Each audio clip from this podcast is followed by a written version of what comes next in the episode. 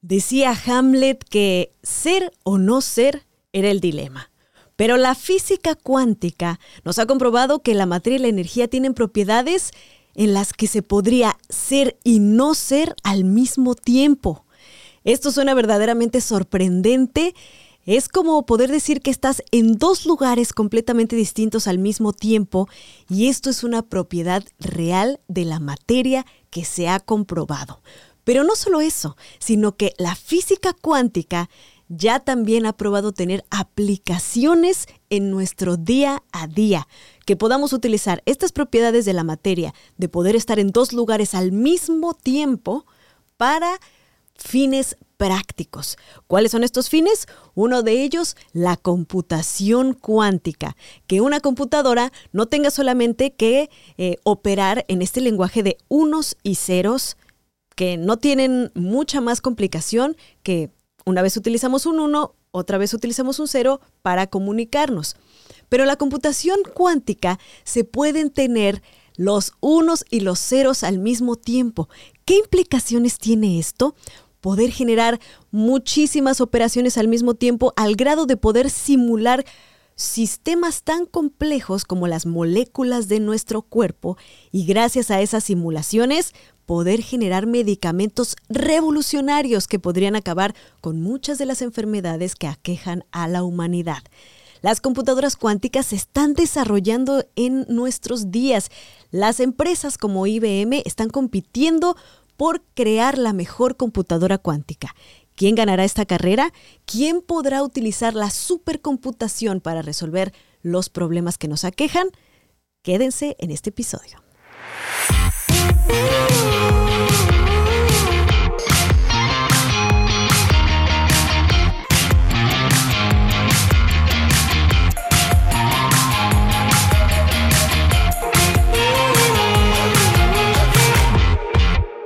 La historia de la computación cuántica se remonta a los fundamentos de eso que estábamos hablando, la física y la mecánica cuántica, una teoría revolucionaria que describe cómo se comportan las partículas que son más pequeñitas que, que, el átomo. En la década de 1980, los científicos comenzaron a explorar cómo los principios de la mecánica y la física cuántica podrían aplicarse a la computación y esto condujo al desarrollo de la computación cuántica. Justamente esas propiedades que se han descubierto en la materia y en la energía de, por ejemplo, poder estar en dos lugares al mismo tiempo o de comportarse como materia y como onda al mismo tiempo de una misma partícula. En 1982, el físico Richard Feynman sugirió que las computadoras basadas en principios cuánticos podían resolver ciertos problemas de manera más eficiente que las computadoras clásicas. Sin embargo, fue hasta 1985 cuando el físico David Dodge formalizó el concepto de una máquina de Turing cuántica, proporcionando una base teórica sólida para lo que ahora conocemos como la computación cuántica. En los años siguientes, varios investigadores y científicos comenzaron a trabajar en el desarrollo de las primeras computadoras cuánticas y en 1994 Peter Shor desarrolló un algoritmo cuántico que podía factorizar números grandes de manera muchísimo más rápida que los algoritmos clásicos, lo que demostró el potencial de las computadoras cuánticas para romper sistemas de encriptación ampliamente utilizados. A medida que avanzaba la investigación se realizaron muchos avances significativos en la construcción de los nuevos bits. Ahora, en nuestros tiempos, las computadoras se... Eh, comunican gracias a los bits, los unos y los ceros, pero en la computación cuántica se llaman qubits, que son el análogo de los bits en las computadoras clásicas, pero a diferencia de los bits, que solo pueden estar en, un estado de 0 o de 1, los qubits pueden estar en una superposición de ambos estados al mismo tiempo, lo que hace que tengan un gran potencial de procesamiento. Se espera que el mercado del cómputo cuántico crezca 30.2% anualmente al año 2026. El gobierno de Estados Unidos ya anunció que está invirtiendo más de mil millones de dólares en los próximos cinco años para la investigación centrada en la inteligencia artificial y la computación cuántica, según lo informa el Wall Street Journal. China también está invirtiendo considerablemente en computación cuántica y se considera líder en este campo. Y bueno, aquí hay algunas, algunas referencias de lo que será el futuro de la computación cuántica porque tiene el potencial de resolver muchas industrias, incluyendo la ciberseguridad, el desarrollo de medicamentos revolucionarios y las ciencias materiales, creando materiales que pueden resolvernos muchos problemas. También podría tener un impacto profundo en la sociedad y es importante pensar en las implicaciones éticas de esta tecnología. La computación cuántica todavía está en sus primeras etapas, pero es un campo con muchísima, con muchísimo potencial. Es una nueva tecnología muy prometedora que puede revolucionar la forma en que resolvemos problemas. El desarrollo de esta tecnología también eh, nos puede dar muchos resultados en los próximos años. Por eso es interesante seguirle la pista a las empresas como por ejemplo IBM o Google que están desarrollando hardware y software de computación cuántica. Acompáñenme en este episodio a platicar con una latinoamericana que está justamente en una empresa que está desarrollando eh, hardware y software cuántico en Europa para estar a la vanguardia de esta tecnología y nos va a explicar todos los detalles sobre lo que se nos viene el futuro con la computación cuántica. Esto es Habitantes del Futuro y yo soy Ana Cristina Olvera.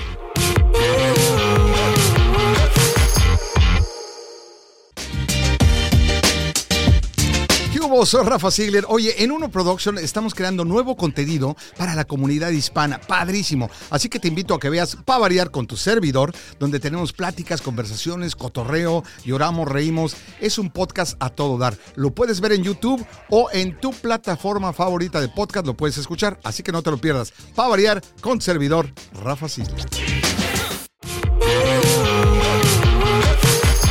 Queridas y queridos habitantes del futuro, ya se están imaginando cómo esta propiedad de la materia de estar en dos lugares al mismo tiempo, de estar en dos estados diferentes al mismo tiempo puede revolucionar nuestra vida. Nuestra invitada nos va a ayudar a vislumbrar esta posibilidad muy claramente y con aplicaciones prácticas. Ella es Alexandra de Castro. Comenzó su carrera como investigadora en el 2001 cuando se doctoró en física teórica en la Universidad Simón Bolívar en Caracas y continuó con su postdoctorado, dos postdoctorados, el primero en el Instituto Venezolano de Investigaciones Científicas y el segundo en la Universidad de Hannover en Alemania, apoyada por el DAD. Fue profesora de la Universidad Simón Bolívar en Caracas y luego investigadora asociada en la Universidad de Sydney en Australia. Después de mudarse a La Haya con su familia en el 2013, Alexandra cambió su rumbo profesional y en 2014 se empezó a especializar en en comunicación de la ciencia y, y, de la tecnología en la Universidad de Oviedo España. Desde entonces ha colaborado como escritora freelance con diversos medios en línea e impresos, entre ellos el diario El Tiempo de Colombia, Astronomía al Aire, blog de la Universidad Industrial de Santander en Colombia y con la Academia de Ciencias Físicas, Matemáticas y Naturales de Venezuela. Actualmente es comunicadora científica en Pascal, una empresa que desarrolla hardware y software de computación cuántica. Pues así es, queridas y queridos habitantes del futuro, hoy nos enlazamos gracias a los bits y los bytes desde California hasta La Haya en los Países Bajos con Alexandra de Castro. Alexandra, bienvenida a Habitantes del Futuro. Muchas gracias por estar con nosotros. Muchas gracias por la invitación. Es, un placer para mí estar aquí con ustedes. Oye, pues sin duda este tema es uno de los que ha dado más de qué hablar en los últimos años. Un poquito lo rebasó eh, eh, eh, la, inteligencia artificial los últimos meses por el hype que ha habido al respecto, pero desde hace varios, varios años estamos hablando sobre la computación cuántica y todas las posibilidades que esta nos va a traer, que nos está trayendo. Y bueno, me imagino que combinadas estas dos tecnologías, pues va a ser una explosión total, pero ya tú eres la que nos va a contar sobre esto. Y quisiera pedirte que primero nos explicaras un poquito mejor qué es esto de la computación cuántica y qué diferencia tiene con la computación normal. Mm, bueno, sí. Eh, la computación cuántica es muy diferente a la computación normal, de hecho fundamentalmente diferente. La computación cuántica está basada completamente el, el hardware y el software en la teoría de la mecánica cuántica. ¿no? que, es la, eh, que son las leyes que gobiernan la naturaleza a nivel del átomo y de las moléculas. ¿No? Este, esa, esa, esa teoría es en la que se basa toda la construcción del hardware y todo lo que sería el software, ¿no? los algoritmos que se van a implementar en ese hardware. Básicamente eso es. Cuéntanos cómo fue eh, ese momento en el que pudieron finalmente aplicar estas leyes de la física que nadie sabía para qué nos iban a servir, que era como, pues sí, descubrir unas características de la, de la materia, de la energía, pero nadie creía que realmente esto pudiera tener una aplicación real y cómo cambia la tecnología a base de esta aplicación. Sí, eso fue hace unas cuantas décadas que Alan Aspect, eh, que se ganó el premio Nobel hace poco, y otras eh, personas em, eh, hicieron experimentos eh, para comprobar lo que se llama el entrelazamiento, ¿no? Eh, ahí, es donde básicamente comienza lo que uno llama la física cuántica 2.0, que es esta que va a producir ahora, que, que, que, se puede aprovechar en algo tangible, que no es simplemente algo muy bonito, una teoría, describe aquí, describe allá, pero qué hace, ¿no? Como dices tú, eh, algo práctico, ¿no? En qué se puede aplicar y entonces ahora se puede aplicar en una cosa que eh, de llegarse la tecnología a desarrollar completamente puede ser algo muy, muy, muy, eh, pues puede llegar a ser avasallador con respecto a la, computación como la conocemos hoy en día, ¿no? Por ejemplo, em, sí, dime, dime. Por ejemplo, la potencia de una computadora normal para hacer operaciones es de cierta cantidad. ¿Cuánto aumenta con la, con la computación cuántica y por qué sucede esto? Bueno, yo podría decirte simplemente que aumenta, que pudiera aumentar de manera exponencial y ya te explico más o menos lo que significa eso. Eso significa que, em, perdón, en la computación clásica tenemos los bits, ¿no? Que son los unos y ceros, ¿verdad? Eh, entonces, eh, el, el, bit puede ser uno o cero en la computación cuántica tenemos los qubits, ¿ok? Los qubits están em, diseñados para hacer eh, propiedades cuánticas de la materia. Estas propiedades cuánticas pueden ser, por ejemplo, tienes un átomo y entonces el átomo puede estar, eh, tiene tener, puede tener sus electrones excitados en diferentes estados de energía. Entonces tú puedes tomar dos eh, excitaciones de esa energía como qubits. Entonces una de ellas es el 0 y la otra es el 1 pero ahora viene al mismo tiempo, ¿no? Sí, esto tiene la ventaja que tú los puedes tener al mismo tiempo. Eso es una propiedad que es exclusivamente de la física cuántica. Tú esta propiedad no la puedes, no la tienes en, el, en tu, a, la escala humana. Esta es una propiedad de la, escala del, átomo, la que tú puedes, puedes tener incluso cosas como lo que uno llama spooky, ¿no? Que puedes tener eh, un electrón en dos puestos, en dos eh, lugares al mismo tiempo, o en dos estados de energía al mismo tiempo. Eh, ese tipo de propiedades, ¿no? Entonces, eh, además de eso, tenemos eh, lo que descubrió Lana, bueno, no descubrió, sino que él hizo el experimento que evidenció que existía, el entanglement, ¿no? El, el que es que puedes tener varios qubits, ¿verdad? Y entonces tú puedes tener todos estos qubits, eh, 3, 4, 5, los que tú quieras, en un solo estado cuántico, todos, ¿no?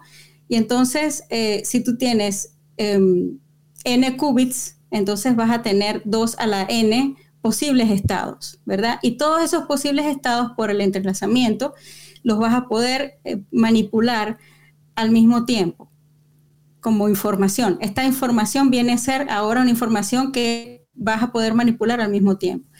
A diferencia que la, computación eh, clásica, eh, hay una cantidad de operaciones que las vas a tener que hacer una tras de la otra, aquí pudieras hacer una cantidad de operaciones al mismo tiempo. Y eso es parte de lo que hace que, en teoría, la computación cuántica pueda llegar a ser algo eh, que, tenga una velocidad fantástica con respecto a, lo que conocemos hoy como computación clásica.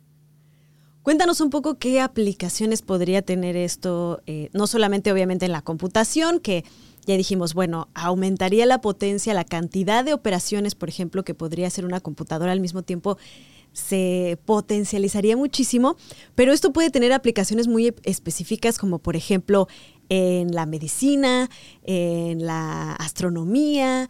Cuéntanos un poco de, esto. Sí, bueno, la primera aplicación obvia que se ve es, eh, bueno, primero vamos a empezar por el principio. Primero que ya hay muchos algoritmos, ¿no? Pero cada algoritmo está orientado a este, cosas específicas, porque esto está muy, están haciendo, ¿no? Eh, y tenemos diferentes hardwares. Hay IBM tiene un hardware diferente, la compañía donde yo trabajo tenemos un hardware diferente. Es algo que todavía está tan al principio que eh, en algún momento el que gane el hardware, que es el que realmente logra hacer la computadora cuántica que hace todos los cálculos que se pueden hacer, eh, esa es la que va a ganar la carrera, por llamarlo de alguna manera. Entonces, eh, ahorita lo, que, lo, primero que se piensa que puede hacer una computadora cuántica es resolver problemas de, bueno, primero problemas científicos que yo los ha resuelto, ahorita cuento sobre eso, el detalle de esos problemas científicos, pero la mayor esperanza está en resolver sistemas moleculares, en, por ejemplo, en biología molecular. por ejemplo, estudiar la dinámica de los procesos que ocurren a, nivel eh, de la bioquímica en, nuestros cuerpos o de la genética, todos esos procesos de creación de una proteína, eh, todos esos procesos, eh, y por ejemplo, para drug, drug discovery, ah, disculpa el, inglés, para, para, crear, diseñar nuevas medicinas, este tipo de cosas que son básicamente físico-química, ¿no?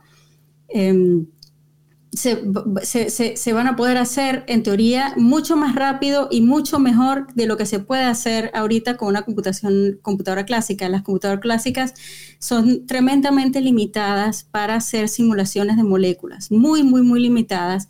Se pueden incluir un número muy limitado de átomos y eh, eh, eh, tienes que hacer un montón de aproximaciones, no puedes resolver realmente las ecuaciones como las quisieras resolver, mientras que la computadora eh, cuántica eh, tiene, em, eh, por sus características, y esto, esto lo predijo Richard Feynman, un físico muy famoso, él dijo, para poder nosotros entender la física cuántica bien detrás del funcionamiento de las moléculas, de las macromoléculas, todo esto, vamos a necesitar computadoras que estén basadas en los mismos principios de estas moléculas. Y eso es lo que está pasando ahorita.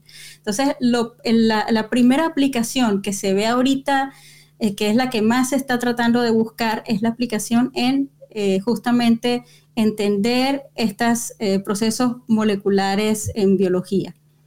y también hay muchas otras cosas, lo que pasa es que son un poco más a futuro, son más delicados, que son, por ejemplo, este, resolver ecuaciones diferenciales, que son las que son muy importantes en ingeniería, por ejemplo, para saber cómo va el flujo del aire a través de un ala en un avión, o, bueno, eh, todas las cosas que para el transporte de calor, todas las cosas para las que se puede usar eh, las ecuaciones diferenciales. Em, ese tipo de cosas. Y, por ejemplo, cosas donde ya se ha comprobado que las computadoras, o sea, ya donde ya se ha visto experimentalmente computadoras cuánticas, por ejemplo, donde trabajo yo, que eh, han podido hacer cálculos mejor que una computadora clásica ha sido en eh, una cosa que se llama el modelo de Ising, que es eh, un modelito muy sencillo que es más como una especie de toy model eh, de la física, pero que sirve para describir materiales, ¿no? Entonces, él describe materiales a nivel atómico y él, supone que, este materia, que estos materiales están compuestos por como una especie, o sea, que cada átomo en este material son como unos imancitos. Estos imancitos, dependiendo de cómo estén colocados, eh, tienen eh, macroscópicamente, los, el, material macro va a, mostrar un magnetismo, un tipo de magnetismo, o cero magnetismo o va a ser un imán grande, ¿no? Entonces, este tipo de simulaciones em, se han hecho ya eh, con más éxito en computadoras cuánticas que lo que se puede hacer con la simulación hecha con una supercomputadora, porque cuando yo les hablo de computación clásica, yo no les hablo de mi computadora aquí, nuestra computadora, estoy hablando de esos eh, data centers que son lo que llaman el high performance computing, ¿no? que son supercomputadoras que este, son, eh, hacen computación paralela y eh, por más que tengas ese gran salón lleno de, de nodos de computadoras, no puedes hacer lo mismo que ya hemos logrado nosotros hacer con las eh, computadoras cuánticas. IBM también hizo un experimento similar con su computadora cuántica. Es verdaderamente emocionante, pero también tiene eh, ciertas preocupaciones y ciertas consideraciones que se están tomando en cuenta, como por ejemplo en temas de seguridad, ¿no? Eh, se dice que las computadoras cuánticas pues podrían en un segundo romper cualquier tipo de encriptación o cualquier tipo de eh, claves de seguridad como las tradicionales que todavía utilizamos hasta el momento, nuestras claves que siempre se nos olvidan o cualquier tipo de cosa que mantiene seguros nuestros, nuestras propiedades dentro de la red, ¿no? ¿Qué pasa con este tema de la seguridad y la computación cuántica, Alexandra? Sí, eh, pasa lo siguiente, que si tú puedes lograr la encriptación con la computación cuántica, con la información cuántica, ¿no? Eh, es una encriptación muy segura, es una encriptación que no la, nadie la puede interceptar, es realmente secreta. Toda la encriptación que tú puedes hacer ahorita clásicamente, cualquiera, eh, cualquiera con un poco de habilidad, un hacker, lo que sea, la intercepta y se la te robó la información, ¿verdad? Entonces, eso crea un problema de seguridad. Ahora, si yo te quiero mandar a ti un paquete de información y alguien eh, cuántico, ahora yo te lo estoy mandando con este tipo de información cuántica, si viene alguien y trata de interceptarlo, inmediatamente esa, por la naturaleza de la física cuántica en sí misma, no es algo que yo estoy haciendo a propósito, simplemente porque te estoy mandando información cuántica, si alguien le intercepta, se destruye inmediatamente esa información se destruye. Entonces esa persona intrusa no la puede leer. No se va a enterar nunca de lo que te voy a enviar. Entonces allí eso es una cosa que si se logra pues es importantísima porque los gobiernos ya em, empiezan a, eh, entras como en un nuevo paradigma, ¿no? Donde tú puedes realmente encriptar y enviar mensajes sin tener el problema de que alguien va a venir a interceptarlo. Pero realmente alguien con, una computadora cuántica potente podría ser disruptivo en los sistemas de seguridad actualmente? Es disruptivo en el sentido de que ya no está esto de que alguien va a venir a, interrumpirte o a quitarte tu... En ese sentido es disruptivo, ¿no? Em, sí, digamos que hasta donde entiendo yo la parte de la, de la encriptación y del envío de mensajes, eso es lo que eh, por la naturaleza de la cuántica es lo que ocurre. Perfecto. Entonces digamos que para hacer un resumen y podernos imaginar mejor las potencialidades de la computación cuántica, estas computadoras pueden hacer muchísimas operaciones al mismo tiempo y entonces digamos que probar las diferentes, los diferentes resultados en como en diferentes mundos posibles y encontrar el mejor resultado que se adapte a nuestras necesidades, ¿no? Por eso se pueden crear los medicamentos porque las células de nuestro cuerpo tienen muchas variables que las componen y con la computadora cuántica calcularlas es mucho más fácil y podríamos hacer, por ejemplo, medicinas diseñadas específicamente para cada una de, no solamente de las enfermedades, sino incluso para cada una de las personas, ¿no? Que se adapten perfectamente a nuestros cuerpos porque recordemos que los sistemas naturales como nuestros cuerpos o por ejemplo un planeta, ¿no? y toda su composición geológica o el universo, pues tiene muchísimas variables muy difíciles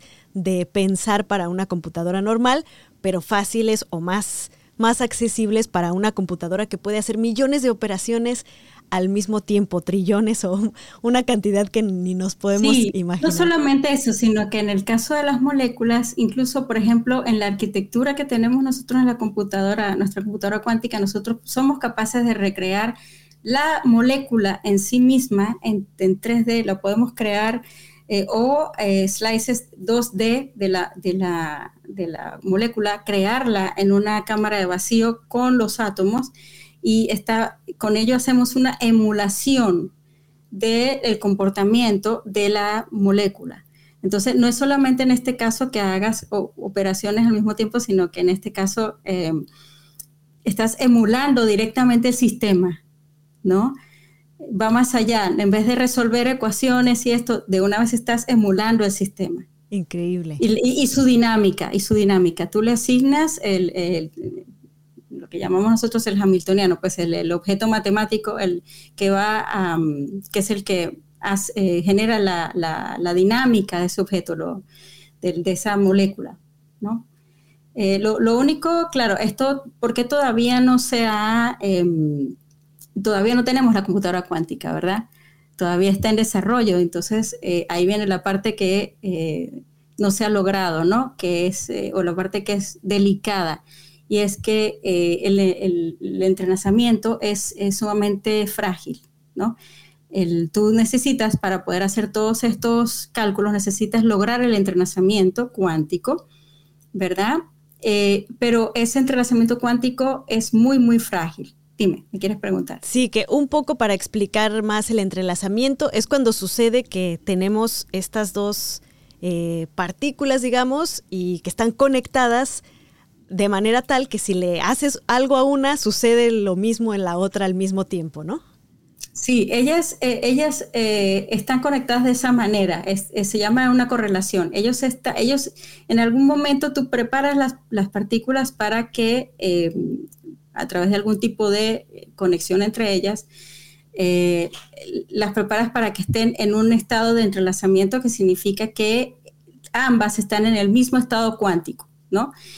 Entonces, tú las puedes ahora separar y ellas pueden estar muy lejos una de la otra y entonces, si tú miras a una como está en el mismo estado cuántico, inmediatamente sabes lo que a la otra le está pasando, inmediatamente, ¿no? Y tú eso, em, ellas están allí en ese mismo, están conectadas, por llamarlo de alguna manera, están conectadas, aunque es importante entender que ellas no se comunican más, ellas no se comunican, ¿no? No es un tipo de conexión en el que se comunican, sino en el sentido de que como forman un solo estado cuántico, ellas, lo que, lo que, la información que obtienes de una, ya sabes la de la otra, ¿no? En ese sentido. Pero eso, ese entrelazamiento es muy, muy frágil. Es muy, muy frágil en el sentido que cualquier, el ambiente, la temperatura, átomos que estén por allí lo van a romper. Entonces tú necesitas para hacer tus operaciones que el entrelazamiento dure, dure un tiempo ¿no? Y eh, todavía se han logrado fracciones de segundos, pero lo que tú quisieras es que se lograra que el entrenamiento durara segundos o más, o el tiempo necesario para poder hacer la operación, una, terminar de hacer una operación, ¿no? La que quieras hacer, porque si se te rompe antes, no puedes hacer la operación. Entonces eso em, crea errores y crea eh, que no puedas terminar tu operación. Entonces ese tipo de detalles que son más experimentales que de la teoría eh, son los que, en los que se trabaja ahorita muy duramente, ¿no? En la eliminación del ruido, la eliminación de la temperatura, este, de ese tipo de cosas. Exacto. ¿Qué necesitaríamos ahora que nos están escuchando las y los habitantes del futuro? Es decir, si ellos quedan fascinados por esta plática y quieren contribuir, ¿qué les recomendarías? ¿Por qué camino tomar para poder contribuir a desarrollar esta ciencia y esta tecnología y que finalmente logremos tener estas computadoras cuánticas para revolucionar nuestro futuro?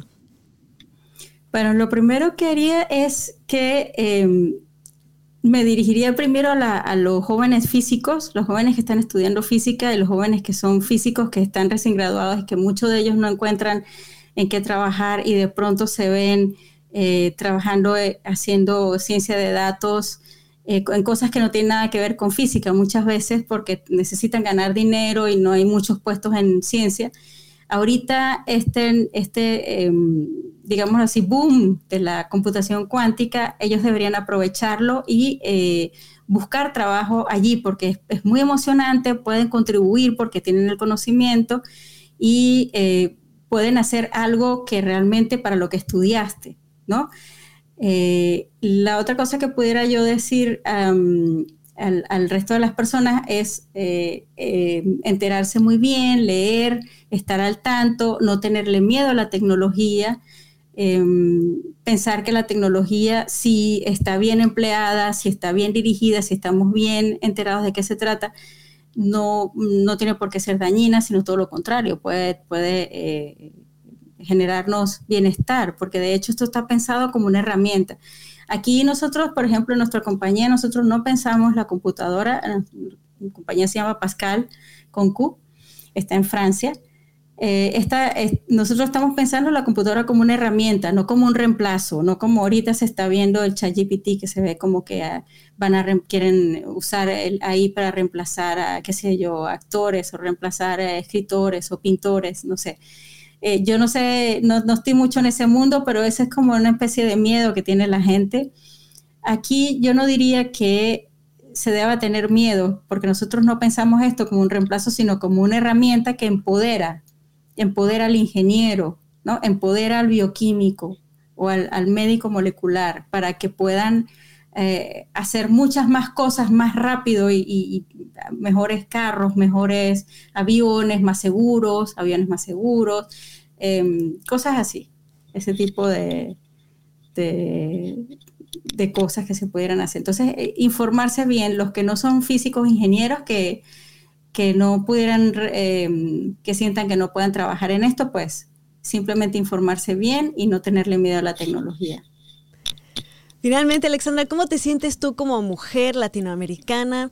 Eh, muy involucrada con estos ámbitos y qué le dirías a las mujeres y a las latinoamericanas que a veces no nos vemos reflejadas como parte de este mundo de la ciencia y la tecnología y como parte de los países que están llevando la vanguardia ¿no? de, estos, de estos temas.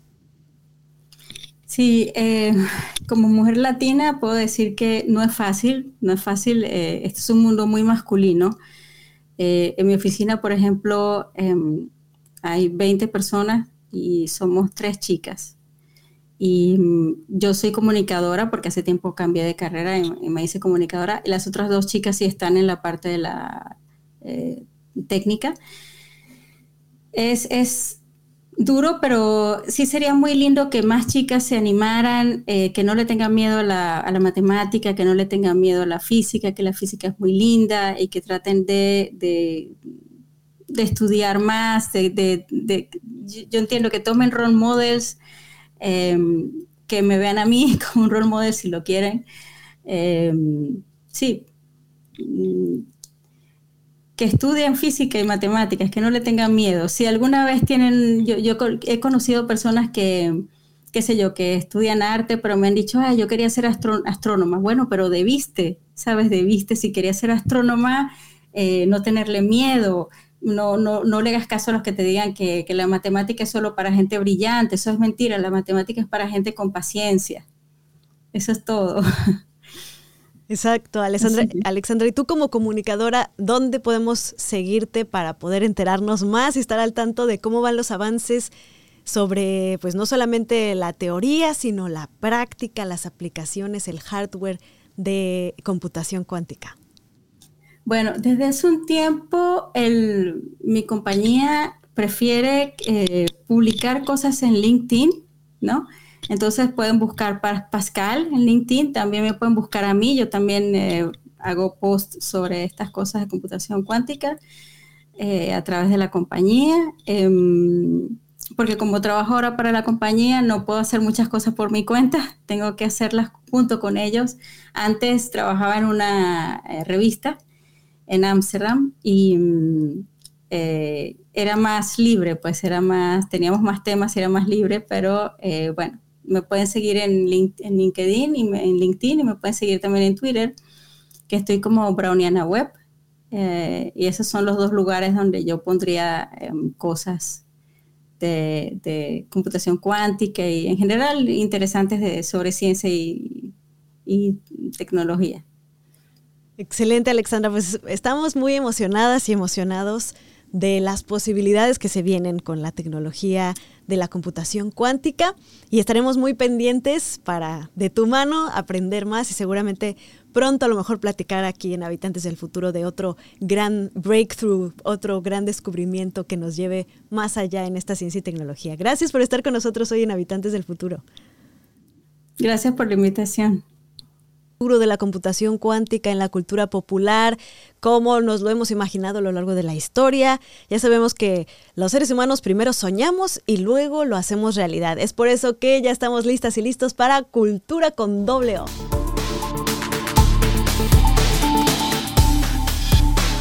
Bienvenido mi querido JL Romo, Jonathan, amigo, querido. Oye, pues ¿cómo ves esto del entrelazamiento cuántico y que el gato vivo muerto, como decía Schrödinger, y, toda esta situación de que puedan pasar dos cosas al mismo tiempo? en las propiedades físicas de la materia y luego que todavía eso lo podamos aplicar a computadoras, es como...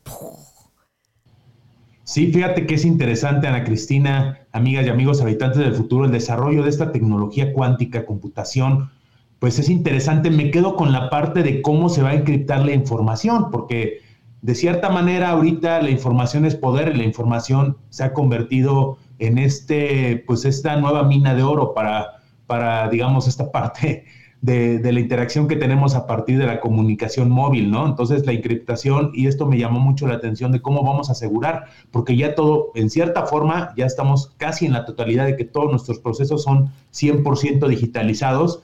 Entonces, yo creo que es un tema muy interesante y obviamente, pues es complejo, no es tan fácil de digerir en estos momentos para todos los, para todas y todos los habitantes del futuro esta tecnología, pero poco a poco se van a ver pues ya digamos casos tangibles, casos para la gente común, la gente de pie que, que, va a ver esta, pues ya este florecimiento de esta tecnología. Súper interesante la entrevista, Ana Cristina. Sí, Johnny, en la cultura popular, donde estoy segura que hay, hay ejemplos de cómo hemos imaginado este mundo de la computación cuántica.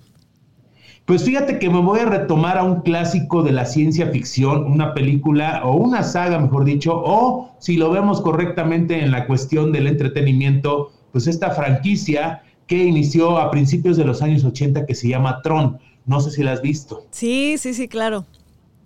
Y fíjate que me detengo a hablar de Tron porque justamente es cómo los sistemas o cómo los programas, como, como, lo, como lo relata esta franquicia de Tron, pues también ya interactúan entre ellos y también pues ya no es nada más verlo como el metaverso, ¿no? Como en alguna vez estábamos hablando del metaverso en, esta, en este podcast, pero sí hablar de cómo nos adentramos a las computadoras, a esta cosa que se llama The Grid, o sea, la red, pero The Grid con este, este término que lo maneja esta película, estrenada en 1982, que como un desarrollador de videojuegos es capturado por el mismo programa, un programa corrupto, y que a partir de, de esta, este ecosistema que es el grid, pues libera a otros programas oprimidos, ¿no? O sea, estamos hablando de que también leyendo de la computación cuántica, cómo también podemos digitalizar nuestros datos y convertirnos en programas, una especie como de versión digitalizada de nosotros. Es interesante. La primera película salió en 1982 y, la, y también como dato curioso, el, soundtrack, la banda sonora de esta película, de esta primera entrega de, la, de, de, de Tron, fue a cargo de Wendy Carlos, la, misma música, vamos a decirlo así, o la misma eh, compositora, mejor dicho, que desarrolló pues la emblemática banda sonora de pues otro clásico, La Naranja Mecánica de Stanley Kubrick, y posteriormente en 2009 ya con la mano de Disney se salió esta segunda película de Tron Legacy, acá y que también ya es la continuación de esta historia, obviamente con efectos visuales ya más actualizados, aunque en 1982 se reconoció mucho esta estética, no tanto los efectos, sino la estética en la que te envolvía Tron. Y la banda sonora de 2009 fue por esta banda, este dúo francés de música electrónica, Daft Punk. Pero lo curioso es, Ana Cristina, que no es nada más la idea de que nosotros manipulemos las computadoras, manipulemos la tecnología, sino que también las mismas tecnologías nos llegan a manipular y a interpretar nosotros como programas dentro de una computadora. Es una especie de ejercicio para reflexionar cómo la tecnología pues puede ser parte fundamental y obviamente me quedo con la idea de, de, lo decía tu invitada, de cómo las herramientas cada vez pueden apegarse a la existencia humana. Por eso te digo que es un tema que se está digiriendo, no se preocupen, es como cuando pruebas una nueva salsa tatemada de chiles nones, dicen que te puede picar, pero al fin y al cabo se vuelve tu aderezo favorito para posteriores comidas. Entonces yo les recomiendo... Muy mexicano esa, esa, esa analogía.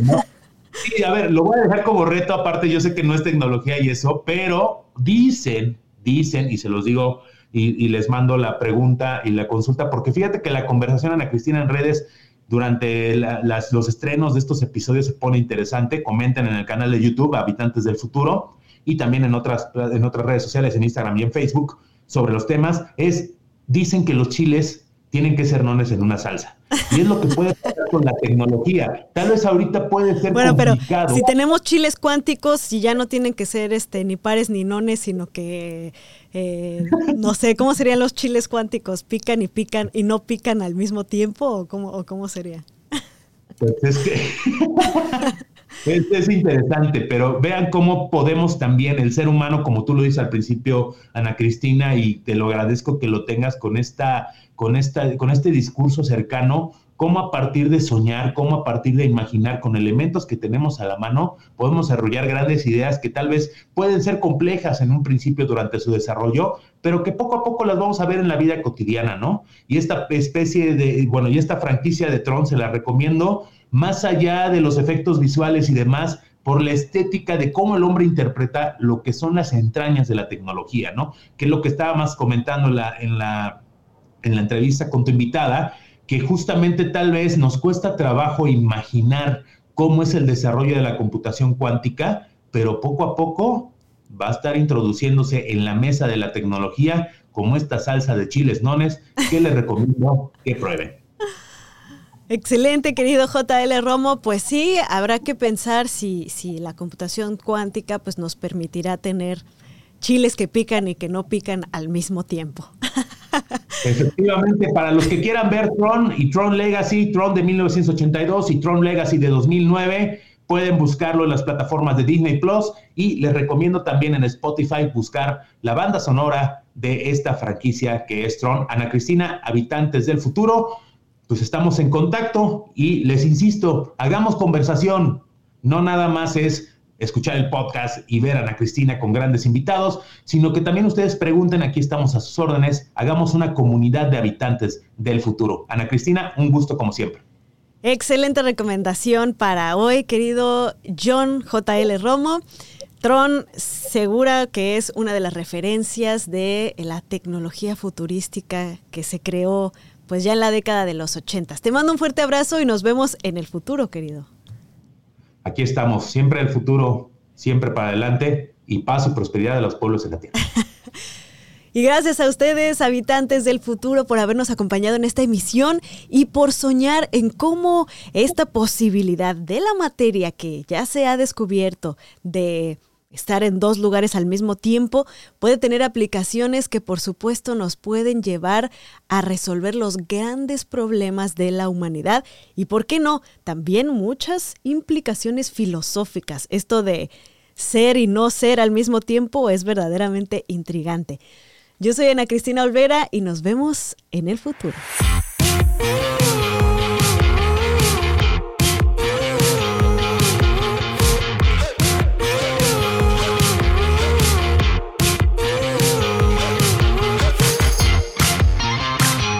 Habitantes del Futuro con Ana Cristina Olvera es producido en los estudios de Uno Productions en Glendale, California.